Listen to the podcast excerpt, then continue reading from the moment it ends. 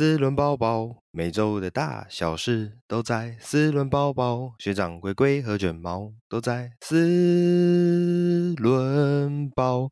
嘣嘣嘣嘣嘣嘣嘣，当当。Hello，大家好，我是蜜龟，我是卷毛，我是学长。那这礼拜的第一个国外消息，我们要跟大家分享一下。之前有跟大家聊过的是 Toyota 的 Hilux 这一台，呃，算是中大型皮卡。对，那这一台 Helix 啊，最近在泰国发表了一个特别的车型，叫做 Helix Revo GR Sport 车型。对，没错，就是个 GR Sport。那其实前阵子。呃，最应该说最近啊，最近网络上也有一直在谣传，我记得是呃，国内的 CC 也有在传言要出 GR Sport 版本，是不是？这个部分龟龟有没有 catch 到？哦，有，好像好像有，也是传闻啊。是是是，好像是九月，听说是九月十四要。有发表的样子哦，是，但是所以还是传闻而已。对，可是它的那个 GR Sport 就是比较偏向那个 Altis 的那一种形式，对不对？对，就是外形外外形好看一点。对，好，那那这次的泰国发表的这一款呢，其实有一个重点，就是在于说，呃，它除了一般版本，就是我一般我们对皮卡车或是对所谓货卡车的认知，就是那种比较呃高呃。底盘设定比较高的啊，然后适合严峻路况越野的这种车型设定啊，但是呢，原厂泰国的原厂这这次更推出了一款是算是道路版，或者我们讲说，如果我们台湾比较流行的话，会讲说它是赛道版的这个车型。那为什么讲它是赛道版呢？因为它的悬吊设定整个就是把车身压低下来了，相比于一般的。呃，高我们讲说原版越野版的话，它的整个悬吊设定是比较低的。不过呢，在这个悬吊设定之下，我觉得有一个蛮特别的点啊，因为原厂使用的这个道路版啊，居然是使用十七寸的胎圈设定。那这个十七寸的胎圈设定，整个放在这一台车的车体上面，看起来就有点大人穿小鞋那种感觉。我自己是觉得有一点点奇怪。不过，除了这个撇除这个胎圈设定之外呢，那其他的外形的部分还是有一些呃，算是专属的点缀，比如说呃，车侧的赛车形式的拉花啊，然后还有嗯后下老流的一些比较视觉性比较强烈的设定啊，还有再来是它的整个水箱罩的造型也跟呃我们讲说所谓的越野版算是有比较不一样的感觉。好那刚刚就有提到了嘛，这一款在泰国市场推出的 Hilux Revo GR Sport 运动化车型，拥有两个，它它拥有它的呃专属的外观跟内装的配置。那就像刚刚提到，有两个车型，分别是道路的车型配置以及越野的车型配置。那在泰国市场的新车售价大概是在八十八点九万泰铢到一百二十九万泰铢。然后折合台币大约是七十六万到一百一十点四万，所以哇，如果一百一十万可以买到 Hilux 在台湾的话，我觉得它的市场算是蛮有吸引力的哦。相比之下，嗯、但现在也才一百三呢。对，但是终究差了二十万。如果是比较偏向商用型的啦，对吧、啊？因为这种车型通常两种，一种是比较商用形式的，那一种就会比较偏向是。呃，所谓的娱乐形式的，对吧？嗯、那我是觉得这个价格再往下压，一定会压缩到我们传统的商用市场的那种呃市场分呃市场的分块，对吧？好，那除了价格以外呢，这动力的部分一样是使用二点八升的柴油引擎，所以提供了最大马力在两百零四匹以及五十一公斤米的扭力。然后配备了六速手自排变速箱。那刚刚就刚刚有提到的是，道路版搭配的是十七寸，那越野车版则是配备十八寸的胎圈配置，对吧？这就是用上十八十八寸，我觉得视觉上就比较正常一点啦，对吧？那原厂一样强调搭载了强化版本的 Super Flex 悬吊设定。那因为刚刚两个不同的取向。所以道路版使用了降低二十三 mm，然后再配上专用的 GR Sport 空力套件的配置，就如我刚刚提的，它整个就是比较低趴起来。那越野版的话，就是整个外形就是比较壮硕一点，而且它也有诶、后方就是货斗上方有一个类似呃把手的那种呃专属的框架的那种视觉感。然后内装的部分也是使用，比如说有这种呃特殊缝线啊、三幅式方向盘啊这一些，就是点缀，让你觉得运动风格是比较强烈。对，所以整体看下来，我真的是觉得泰国市场有蛮多蛮有意思的车型，觉得这是值得我们好好去诶观察跟探究的。下一题我们要来聊一下，就是上礼拜有跟大家分享，就是呃台湾有一个哈博车队嘛，有去参加。呃，在法国的利曼二十四小时耐久赛，那这个利曼二十四小时耐耐久赛的部分，呃，哈博车队的部分，学长可以帮我们补充一下，呃，后来的状况吗？其实哈博车队的创办人啊，哈，陈陈汉成，他其实以前也是赛车手，嗯，那是几年前那个 AAI 应该是 AAI 车队吧的时候，他是车手，嗯、那那时候也有参加国际的耐久赛。那后来他自己就从这个，我觉得算台前转到台后啦，就变转转为车队总监。那现在他经营这个哈博车队，其实哈博 Auto 在台湾在台北部也有维修中心，其实就也是帮人家做改装啊，然后其他店做品质还蛮好的，档次还蛮高的。那他们现在就是呃，就是参加利曼，然后他我觉得重点是，但技术人员是。台湾人有台湾人跟国外一起合作，那车手目前都还是找外籍车手啦。嗯、呃，外籍的这个，我讲车手选择会比较多一点。嗯，那不是说台湾选车手不好，而是你要参加那个等级的车手，其实的那些积分都很重要。那从外籍车手上面比较可以找到适合的选择啊。那哈勃其实在这次利曼很可惜是他拿到了呃 GTE Pro 组的。岗位，那其实这个不是不只是台湾第一次，这也是亚洲车队的第一次夺下利曼的杆位。好、嗯，那很可惜是一开赛因为下雨啦，这次的赛况真的是很刺激。因为我稍微我有中间有一直呃断断续续有在看，那就是一一开赛其实就就就打滑了，所以他车子落就落在六到八名。就呃成绩没有更好，那最后很可惜是因为传动轴了，好像是因为传动轴的因素没有办法完赛，嗯，那所以这次诶、欸、这次的那个 GTE Pro 组的冠军就被法拉利拿下来了。那回头就在讲这个今年哦，我们上礼拜有提到，今年利曼以前利曼四组啊，最上面两组原型车组是 LMP One 跟 LMP Two，那今年 L 二零二一年 LMP One 改成 Hypercar。叫做 LMH，那 Hypercar，呃，不意外，又是 Toyota 拿下冠军。那如果承袭 LMP One 的记录的话，我好像忘记是第四年还是第五年，反正基本上就是 Toyota 连霸啦。而且那连霸是都赢第二名，赢超多的那种。嗯嗯嗯嗯，对啊，所以这个我不得不说，Toyota 金金金价很变态。是是是，我想问一下，所以他。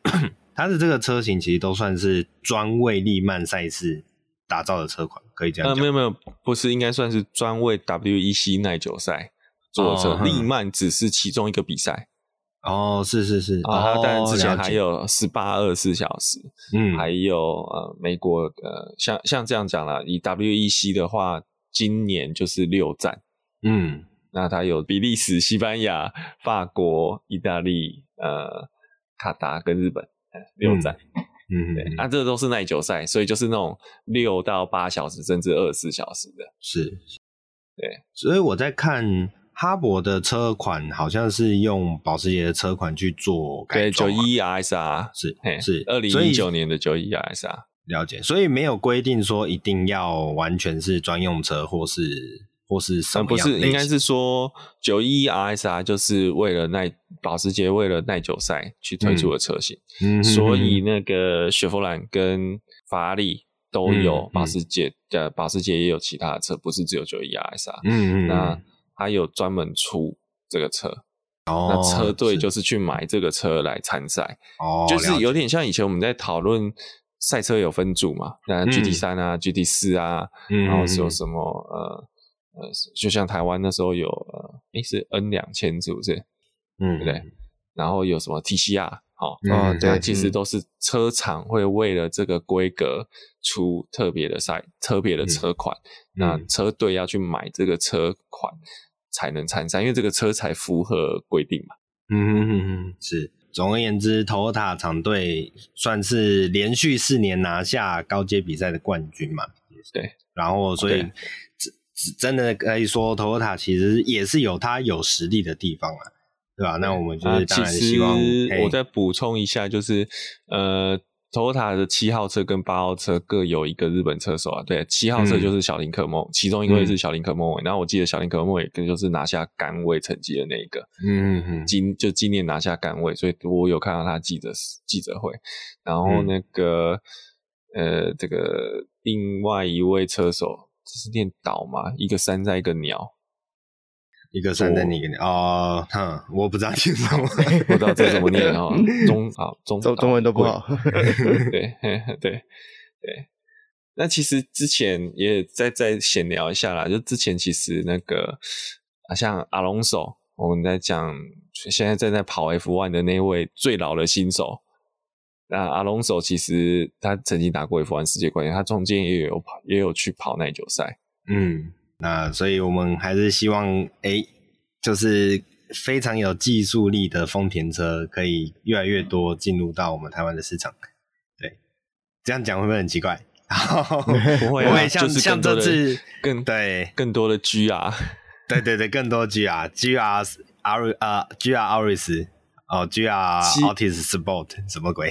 对，其实我蛮期待 GR Altis Sport 哎、欸，因为其实应该这样讲，呃，呃不，呃，Altis 这台车，我觉得当时就是一个蛮有趣的车，因为第一个啦，它造型上没有那么 Toyota，然后它又是掀背车，其实我还蛮，我们就我们三个都很喜欢掀背车嘛，是，其实那时候蛮希望，唯一可惜的就是它的动力并不突出，嗯，但是它的底盘其实是还不错的。是是，就是 Toyota 界的王者，对，好，嗯、也勉强算啊。如果你也、欸、不对啊，可是现在又有 Supra，又有八六，又有又有 GR，又有 G，又有小鸭，对，他怎么算只能排第四啊？对对对，好，没关系，那就赶快等待更厉害的产品。反正现在以现在丰田爸爸的手骨粗壮的程度，我是觉得指日可待。嗯，好，那既然我们一开始就聊到了 Toyota，我们现在也要继续再跟大家来聊一下 Toyota 的事情，那就是 Toyota 传出因受到原物料上涨的影响啊，Toyota 与日本制铁供应商已经谈判决议要涨价了，就是呃，我不好意思，我这边更正一下，不是 Toyota 的车价涨价，这个目前还不确定，而是 Toyota 使用的钢材。将要涨价，对，嗯，但是呢，Toyota 使用的钢材涨价这件事情，其实也很有可能就牵连到我们之后的车价，也是有可能会再往上涨。对，那从二零二一年十月到二零二二年三月啊，呃，每吨将估计涨价两万日元，折合台币大约是五千一百元，然后。这不仅是时隔一年的涨价，更是以二零一零年以来的涨幅新高。那之后会不会连带影响到车价呢？这个就是还需要再慢慢的观察下去，对吧？那根据日本日本媒体报道指出啊，Toyota 与日本制铁主要会根据呃原料铁矿石以及煤炭的价格，每半年举行一次谈判，就有点像是呃商务上的采购谈判的。那 Toyota 集团依照取得共识的价格，大量购买这些钢材，然后再将这个材料批发给零件制造商。所以说，这样看起来，零件制造呃，Toyota 的零件制造商其实它的原料获取并不是从原料商得到，而是从 Toyota 那边取得的。这这个算是一个蛮特别的商业技巧、商业手法，我觉得算有它独到之处。OK。那过去半年呢、过去刚才半年一次的最高调整涨幅发生在日本二零一零年会计年度下半年，当时的涨幅大约是一点八万日元。然后涨幅的比例啊，虽然会因为钢材的种类各有高低，但主要的品项就涨价了大概百分之二十。那如今呢，也就是在今年二零二一年的会计年度下半年的调涨又写下新高。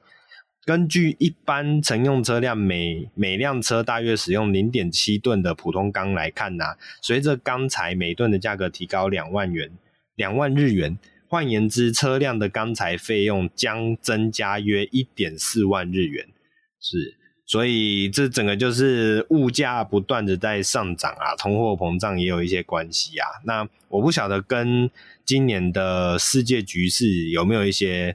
联动的影响啊，那总而言之就是，呃，这个部分势必影响到了呃整个产业链的整个状况，对吧？那之后到底车价上涨，因为对我们来说，应该呃使用到日本钢材的主要应该就是进口车款了，我至少初步这样我判断。对，就是台湾的国产国产的 Toyota，我不确定是用中钢的比较多，还是用日本钢材比较多。但是日本那边进口过来的，比如说 RAV4 啊，还有呃呃刚刚提到的那个 Altis Sport，或者是 GR Yaris，或者是像 Hilux，台湾台湾市场目前也有，这是这几个进口车款。嗯、对，之后会不会有调整价格，我们就要再好好的。注意一下了。诶、欸，这个刚讲到刚才就有插个插个也算国外新闻吧。好啊，就是也跟气钢材有关。嗯，那呃不是钢材的那个钢材，诶、欸，不对，是金属的钢材，不是时间的钢材。对对对对，就是呃，Volvo 第一块，诶、欸，应该就是说这世界上第一块那个环保钢材，对，环保汽车钢铁出出炉。那 Volvo 是。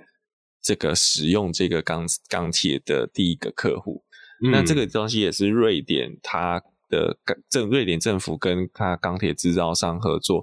什么叫做环保钢材呢？就是它我们应该正确讲法应该叫无碳钢铁。大家都知道说炼钢这个东西啊，要用火要烧嘛，要把这个呃那个这个铁石先熔掉，然后去去除杂质，然后要。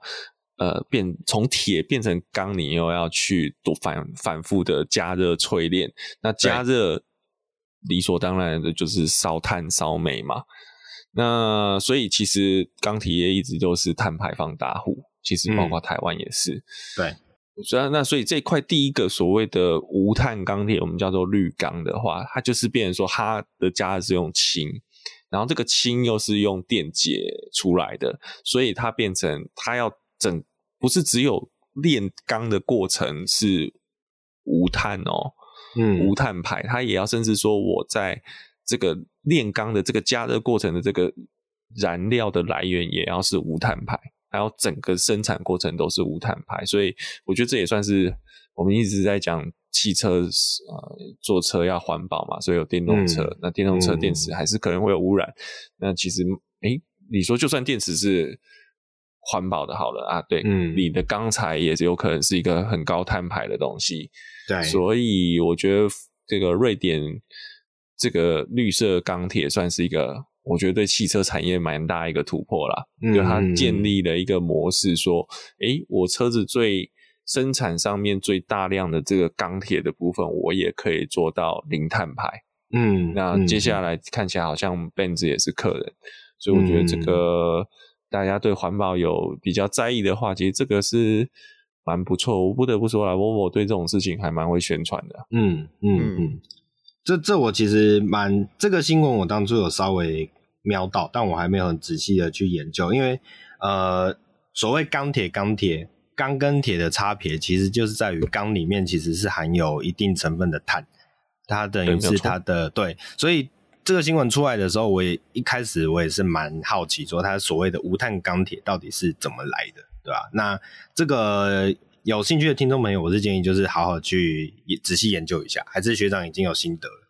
呃，没有啦，其实应该讲我们，我其实反而对铁跟钢这个东西呃，我大多的知识是从日本刀来的哦，是是是，就看他们那个怎么怎么淬打日本刀啊，嗯、或者那种断刀的。嗯、其实，其实，在这样讲，就是的确，刚刚卷毛讲碳跟呃，讲钢跟铁的差别，对对对对，最大。但铁里面还有一些其他的杂质，那钢其实最主要是它碳化的，对呃成分，碳化的比例。所以我们在讲钢，其实有分好多种等级，有好多种不同的钢。对，哦，并不是钢就是一样的东西。没错。呃，你越多碳，它越脆，对，它越容越坚硬，但是也越容易断。对。那反而铁是软的，它有一定的韧性。那怎么在坚硬跟呃这个韧性上面取得一个平衡？呃，让它。就是有弹性，然后又耐久，又不会断裂。断裂，对，这个其实就是各家配方，对，是是是。对啊、那那你刚刚讲说，那一般一般过去啊，就是那种高渣炉在炼钢的话，就是烧碳嘛，对，因为烧煤炭，因为这里面碳就会在这个时候跟铁融合在一起。那其实它现在这种新式的变成是，它是用化学的方式，嗯嗯，让这个碳去跟也不能讲化学，应该是说，反正就是用呃比较偏，应该说我可以理解它是烧的方式，对，我可以理解它是用特别的功法啦。那我只是在好奇说，呃，终究钢材里面是需要含碳的，那这个碳是在所谓的绿色制成之下，碳是哪里来？这是我好奇的地方。啊、这样讲了，这样讲了，它的所我们在讲碳排这件事情，是指说你，因为你碳排并不是说我东西里面不能有碳。而是说我这个碳不能回到大自然去，哦、理解一点，理解一点。因为你今天烧烧烧煤炭，你除了那些碳走进钢、走进铁里面把它变成钢以外，你有更多的碳是被排放到空气里。是是是，我们是要减少这部分的。对对对对对，我理解你的意思。对，如果你讲要零就是零碳的话，那钻石都不用玩，钻石也全死。哦、这倒是的，没错。对啊，所以不过我也得得说，钻石是最环保的，嗯、一烧就不见了。然后有道理。对啊，好，所以总而言之，就是当大家想要替地球的环境尽一份心力的时候，可以考虑一下使用环保钢材的车厂。还有就是，嗯，即将来到的中秋节，请不要烤肉。OK，啊，对对，我会讲到中秋节。烤肉对卷毛蚁次数很敏感哦，不会啊，不会啊，我我中秋节我每次都有烤肉，诶 就是都还是有烤香菇，我都对我都烤那一类什么香菇、蔬菜啊，然后烤吐司啊，的，都都有可以烤的，OK，不用担心。好，那讲到了环保，我们又要不得不来带一下，就是电动车这个东西啦。那之前其实有跟大家聊过好多次了，就是。呃，现代现代集团底下的现代啊，还有 Kia 啊，都有他们专属的电动车产品。那这一次一样是在现代集团底下的豪华品豪华品牌 Genesis 也发表了他们的首款电动车，也就是 GV 六十。那这个 GV 六十是一款，我觉得是一款蛮特别的产品。你在看到它的。第一眼呐、啊，你会觉得有一点像 Swiss Sport 的那一种，呃，小巧，然后流线，然后运动型的那种视觉风格。但是呢，它又带有了 Genesis 这个品牌的一些家族化特征，比如说。呃，它的前方的那个水箱罩，好，呃，那个形状我不太了解要怎么描述啦。对，反正这就是 Genesis 这个品牌的那种特别的水箱罩造型。那除此之外呢，还有是你会从它身上看到那种 Genesis 想要散发出来的一种比较高级一点、豪华一点的感觉，有一点点像是 Mini 给我们给给我的那种既视感，就是想要走一个。有一个特殊风格，然后一样有带有着呃豪华的，也不到豪华，就是那种比较上高级高一点层档次的呃雅痞风的那一种视觉感。对，那车尾的部分也蛮特殊的，它也是接近一个掀背车的车款的设计形式。不过呢，它直接使用一个在呃掀背门中中部段使用设计的一种。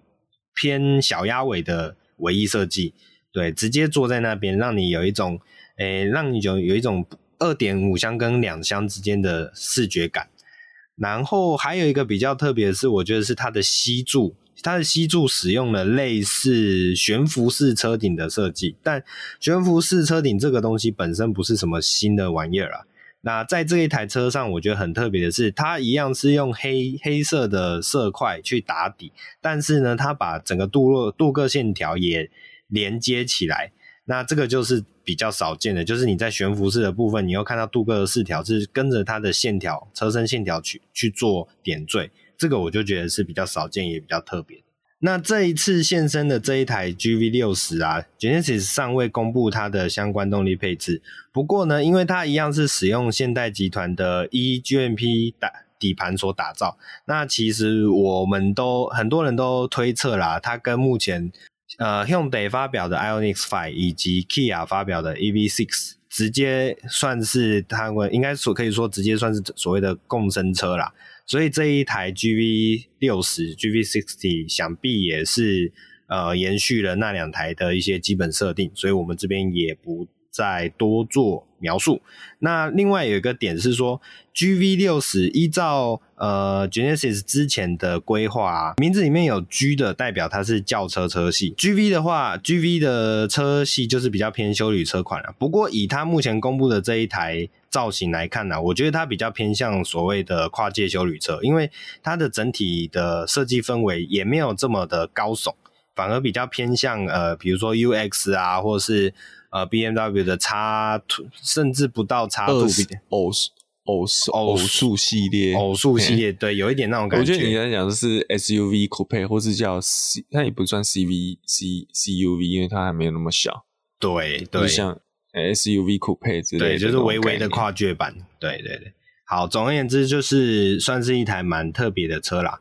对吧？那内装的部分也是内装的部分，我觉得相比它的兄弟车，不管是 Kia 啊，或者是 Ioniq 来讲，都更奢华风是更明显，以更突出一些，没有错。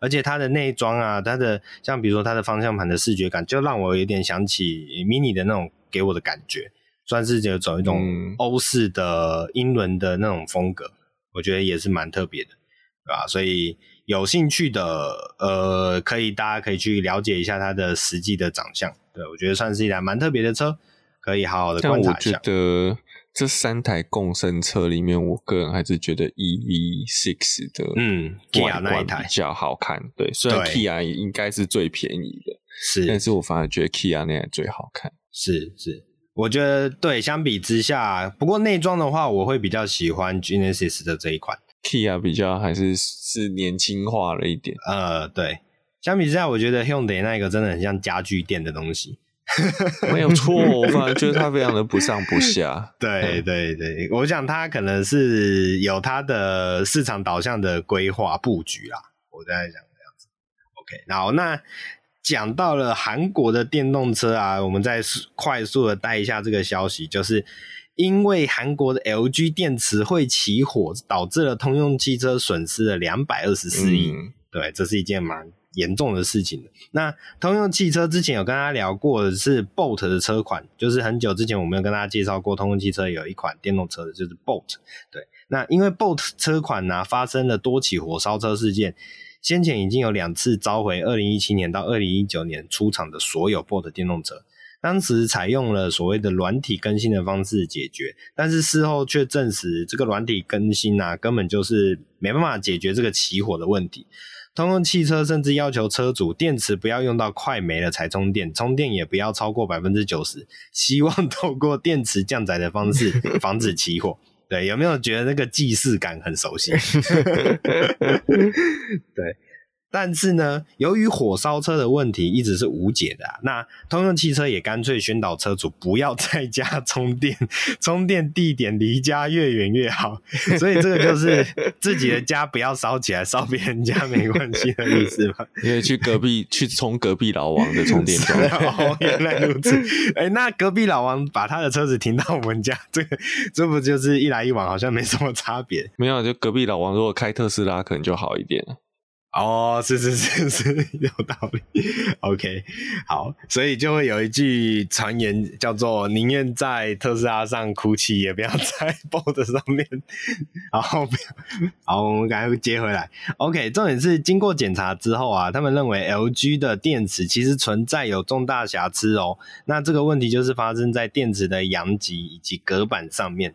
对，那通用汽车表示，对 LG 的 LG 的制造过程和拆解电池组进行调查之后，通用汽车发现，在韩国武昌工厂以外的 LG 产线所生产的某些电池都存在着这些瑕疵，也因此召回事件啊，通用汽车损失了两百二十四亿台币，且已经召回了超过三十万辆车，对，算是蛮严重的事情，所以。呃，除了通用汽车以外，之前的 Kona EV 其实也有发生过电池起火的这件事情啊，对吧、啊？所以，哎、欸，呃，不好意思，我问一下，有到三十万辆吗？呃，他这边有卖这么多辆哦？我觉得应该是在美国市场吧。哦，因为因为像特斯拉，是因为你我我就提特斯拉今年一年，特斯拉一年也才卖呃快，今年才会突破。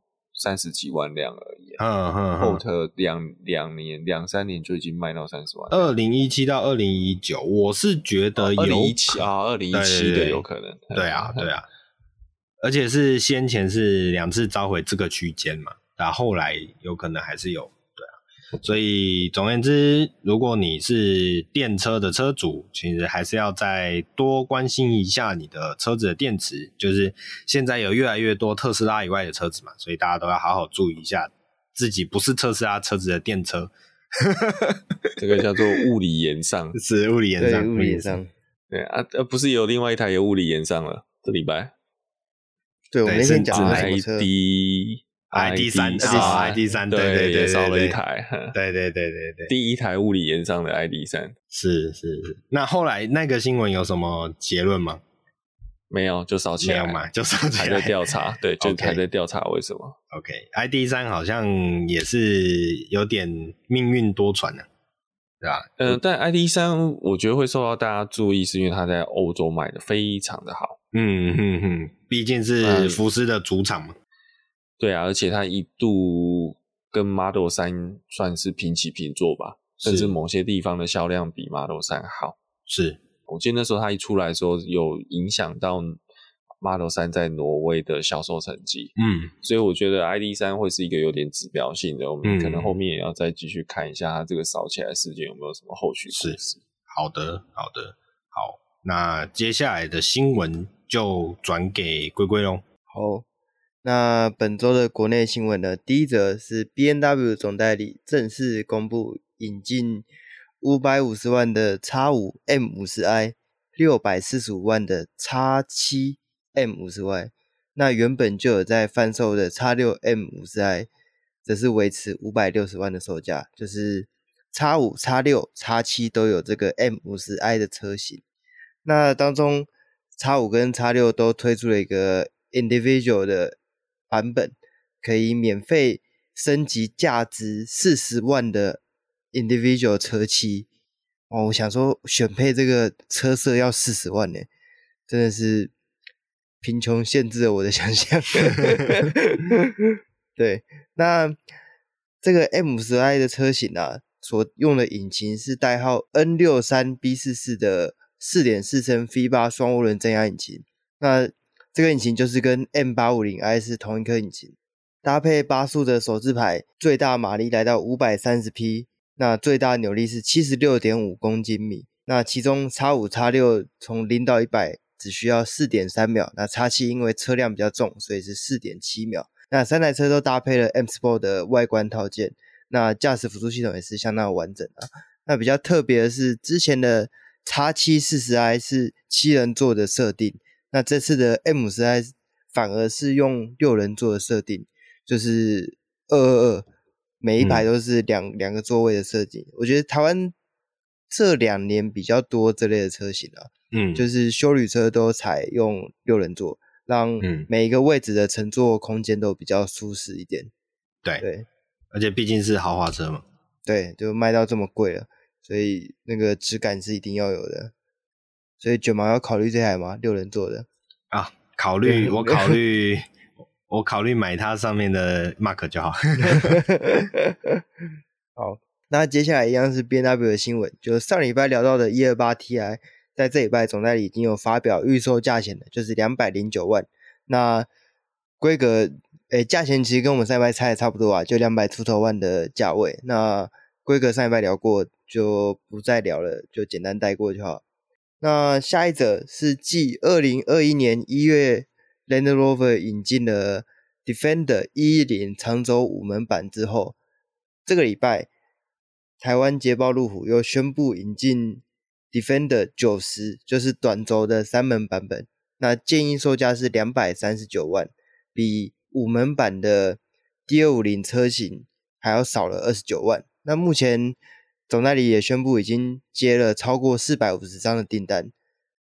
那这次引进的这个 D250S 的车型是搭载了三点零升的直列六缸柴油涡轮引擎，搭配四十八伏的轻油电系统。